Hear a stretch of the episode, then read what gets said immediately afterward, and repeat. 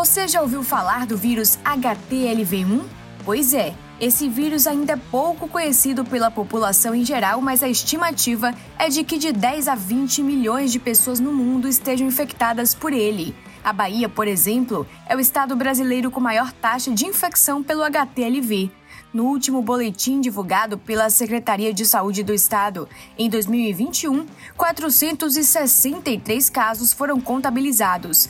Para entender melhor sobre esse vírus, o podcast do portal Muita Informação recebe o médico infectologista Carlos Brites, um dos mais importantes pesquisadores da área na Bahia e semifinalista do Prêmio Euro, que reconhece inovações na área médica. Ele concorre ao prêmio por desenvolver um teste rápido para detectar o tipo 1 do vírus HTLV.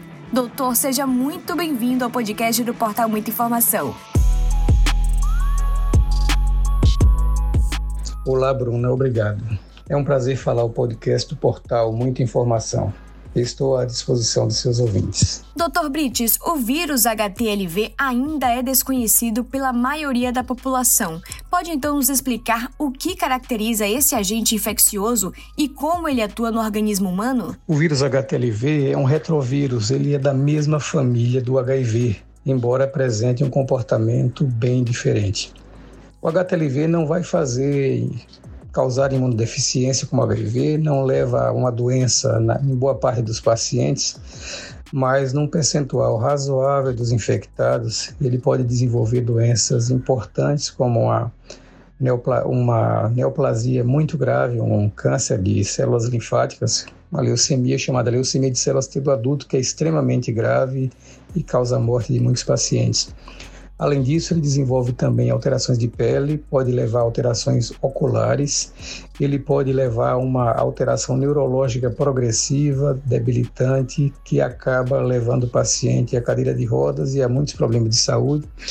E está associado a algumas alterações imunológicas que facilitam o aparecimento e a persistência de doenças como tuberculose, parasitoses como estrongiloidíase, esctosomose e algumas coisas que se tornam mais difíceis de tratar quando o paciente tem HTLV. Quais são as formas de transmissão e, diante disso, é possível prevenir a infecção por HTLV? As formas de transmissão do HTLV são muito semelhantes àquelas que nós encontramos para o HIV.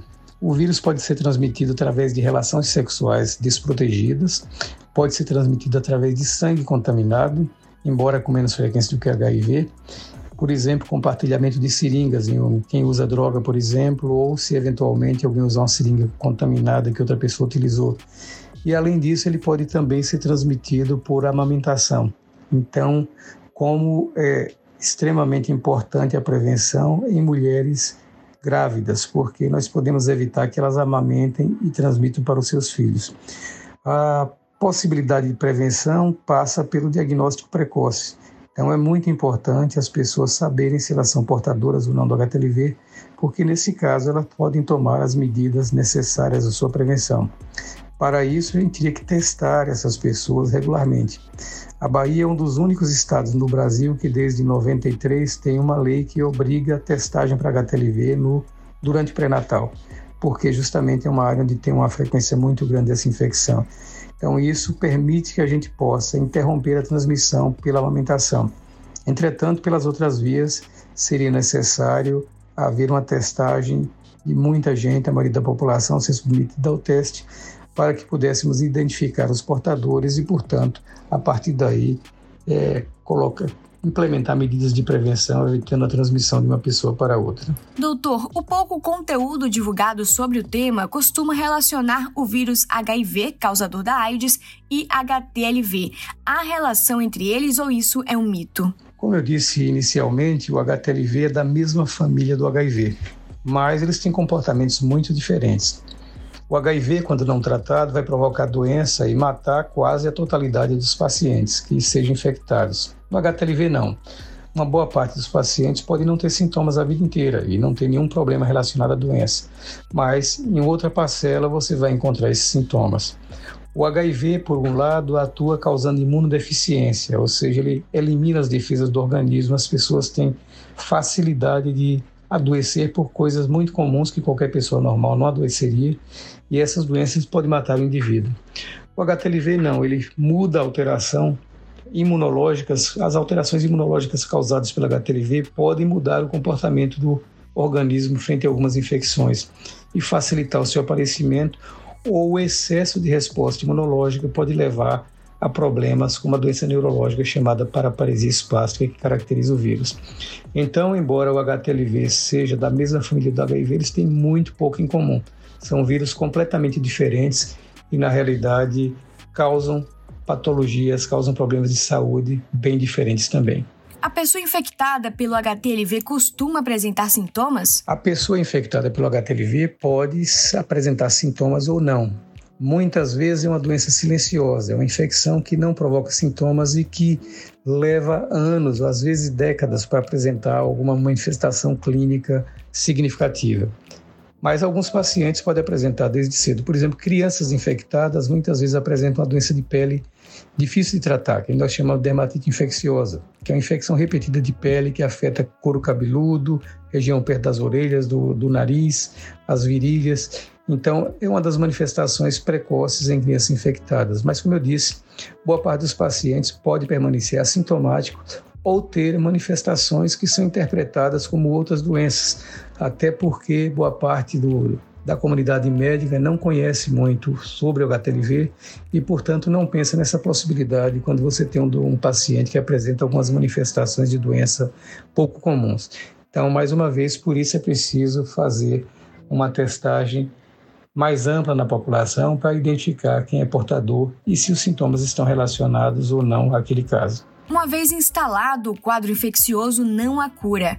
Quais são as complicações que a infecção por HTLV podem causar? As complicações mais comuns da infecção pelo HTLV, como eu disse, são uma uveíte que pode ser de repetição, inflamação dos olhos, fica uma visão turvada. Isso normalmente se resolve espontaneamente, mas às vezes precisa de utilização de medicamentos.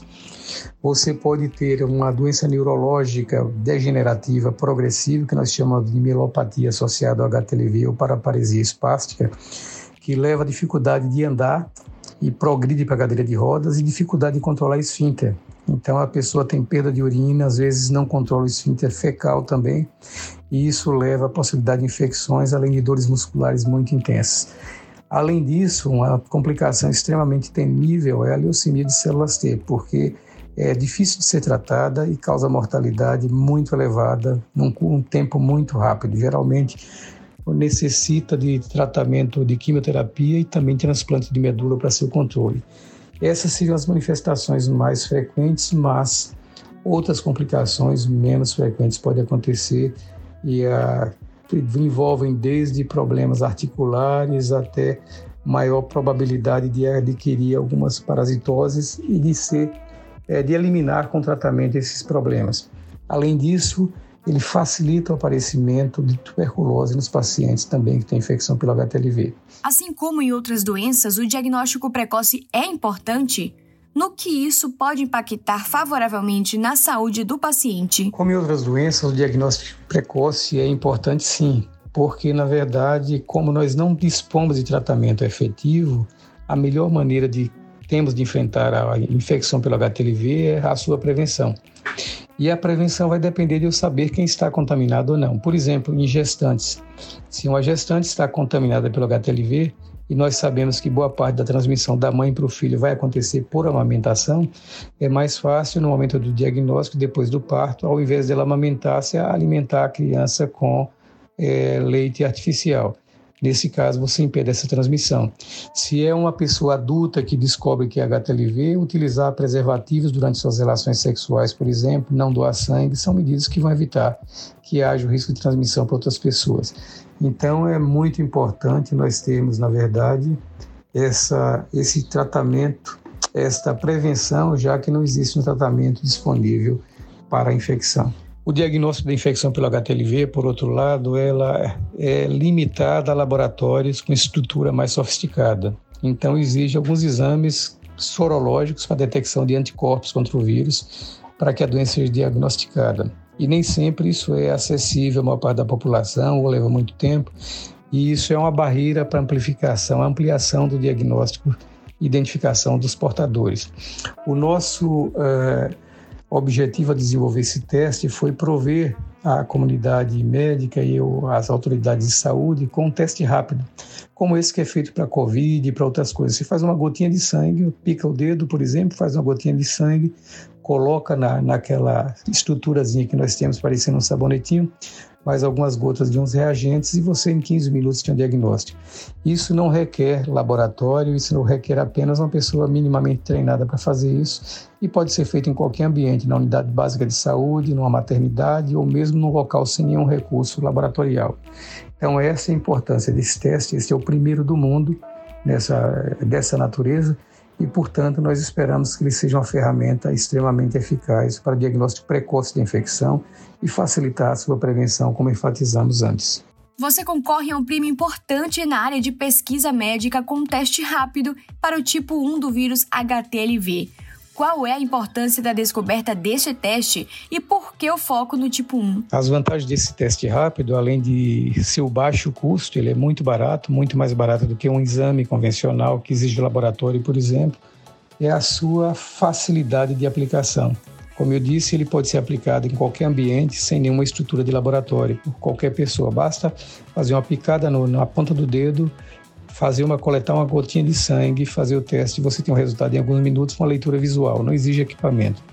Então, além de ser rápido, barato, ele é muito efetivo. Nos testes preliminares que nós fizemos, ele identificou 100% das pessoas contaminadas que nós testamos e com a precisão de 98,5%. Então, um teste extremamente eficaz. E, obviamente, a sua é, fabricação e distribuição em escala comercial vai permitir que seja acessível ao SUS, por exemplo.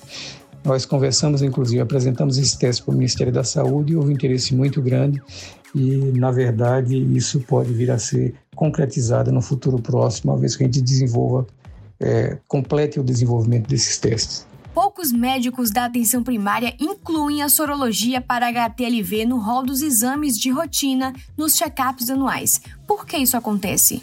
A maioria dos médicos da rede pública, da rede primária de saúde, eles não pedem teste para HTLV até por desconhecimento. Então, é uma doença que é pouco conhecida, é pouco divulgada, e mesmo entre a população médica, as pessoas muitas vezes não têm ideia de como fazer para diagnosticar essa infecção.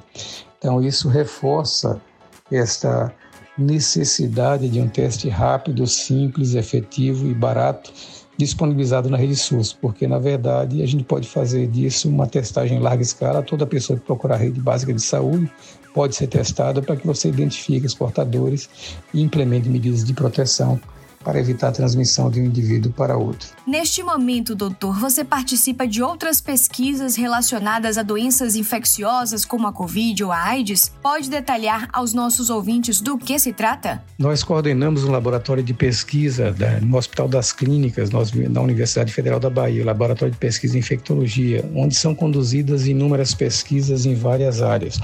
Nós trabalhamos muito com HIV e com HTLV, mais recentemente, por exemplo, testamos e fizemos alguns projetos em relação a vacinas para COVID, COVID-19. Fizemos várias outras abordagens para entender o mecanismo de doença. Então, é um grupo de pesquisa extremamente consistente. Nós temos um grande número de profissionais trabalhando exclusivamente em pesquisa e desenvolvendo linhas que são diretamente relacionadas às necessidades da população. Por exemplo, durante a epidemia de Covid, nós somos um dos primeiros grupos no mundo a padronizar um teste utilizando saliva, evitando o desconforto daquele suave que é introduzido pela narina até o fundo, que cria um desconforto para os pacientes, criava risco de contaminação, porque eles espirravam, vomitavam às vezes, e até risco de lesões quando o teste fosse feito de uma maneira desajeitada. O teste de saliva utilizava apenas uma amostra de saliva coletada num coletor comum, e esse teste era tão eficiente quanto aquele coletado com suave. Então, é um grupo que é focado em atender necessidades urgentes da, da população na área de saúde e temos dado alguma uma contribuição que eu considero relevante para entendimento e manejo de muitas das dos problemas de saúde em relação às infecções em nosso meio. Caso o teste rápido para HTLV vença o prêmio euro e torcemos por isso, como pretende investir o valor recebido? O desenvolvimento e a validação de um teste como esse, um teste novo, que é o primeiro do mundo, como já dissemos, exige recursos. Essa pesquisa inicial só foi possível porque nós conseguimos um projeto do CNPq com uma pequena verba destinada para isso e uma colaboração internacional com um colega que já no, trabalhamos junto em outros projetos, que tem uma grande expertise em desenvolvimento de testes rápidos. Então, o custo nesse momento até agora foi coberto por essas fontes, mas para criar uma quantidade maior de testes, completar até a validação do, do exame e eventualmente distribuir uma pequena uma, uma amostra inicial para ser utilizada em um ambiente mais de rede pública, nós precisamos investir na aquisição de insumos, reagentes, o material todo para fazer o teste, alguns equipamentos, e isso custa dinheiro. Então, na realidade, o prêmio, caso sejamos selecionados, vem a calhar no sentido de fornecer recursos para que nós possamos completar essa etapa de testes e ter o, o teste absolutamente é, pronto para ser utilizado na rotina clínica. Então, caso sejamos selecionados, esse recurso, a ideia é que nós empreguemos esses recursos para que financie a complementação dos, dos resultados iniciais, dos testes iniciais que nós prestamos, e nos permita fazer a manufatura, fabricar os testes iniciais para que eles sejam testados em maior escala. Então, essa é a importância desse prêmio para o qual estamos concorrendo. Por fim, doutor, há cinco casos conhecidos de pacientes supostamente curados da AIDS no mundo, mas grande parte da comunidade científica afirma que ainda é cedo para usar o termo cura. Em que medida esses casos são promissores e quão perto estamos da descoberta de uma vacina verdadeiramente viável contra o HIV? Ainda sobre esse tema, há linhas de pesquisa de imunizantes para o HTLV? Em relação aos cinco casos de cura que já foram documentados por, com pacientes com HIV, isso, obviamente, não representa uma solução para o problema, porque foram pacientes, geral, todos eles com diagnóstico de câncer, leucemias de modo geral, que necessitaram transplante de medula. Então, transplante de medula é algo complicado, tem uma, inclusive uma possibilidade de morrer durante o processo. Então, embora isso não seja uma estratégia que possa ser aplicada para tratar a população geral, porque ninguém vai tratar, fazer um tratamento desses num paciente que não necessite, mas ele mostra que é possível sim eliminar o vírus HIV de alguns pacientes. Então, embora não tenha outra aplicação prática ampla no primeiro momento, mas ele permite que a gente invista em estratégias que possam é, mimetizar essas que foram utilizadas no tratamento desses pacientes, tentar modificar isso e adaptar para tratamentos que sejam menos problemáticos em termos de sua utilização e, quem sabe, descobrir o caminho para a gente eliminar o vírus dos pacientes infectados. Então, é uma luz no fim do túnel dizer que sim, a AIDS, que até o momento não tinha nenhuma possibilidade de cura, é possível ser curada em algumas circunstâncias. Entendendo melhor o que aconteceu com esses pacientes e o que os estudos que estão sendo feitos, pode nos possibilitar abrir novas é, estradas de, de intervenção, novas maneiras de tratar o paciente e, quem sabe, no médio prazo a gente ter uma estratégia que consiga curar todo e qualquer paciente infectado pelo HIV. Então, não é uma, uma estratégia que possa ser utilizada em escala de saúde pública, mas é um sinal de que, que isso é possível. Basta a gente entender melhor como fazer isso de uma maneira mais segura para o paciente e aplicá-la em uma população que possa é, mostrar a eficácia dessa estratégia. Mas é um caminho.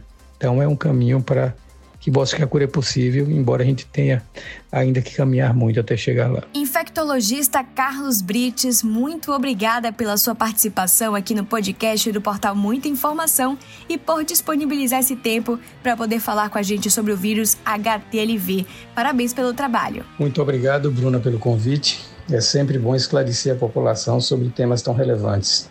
Fico à disposição do portal Muita Informação e até uma próxima oportunidade. Siga a gente nas nossas redes sociais e até o próximo podcast.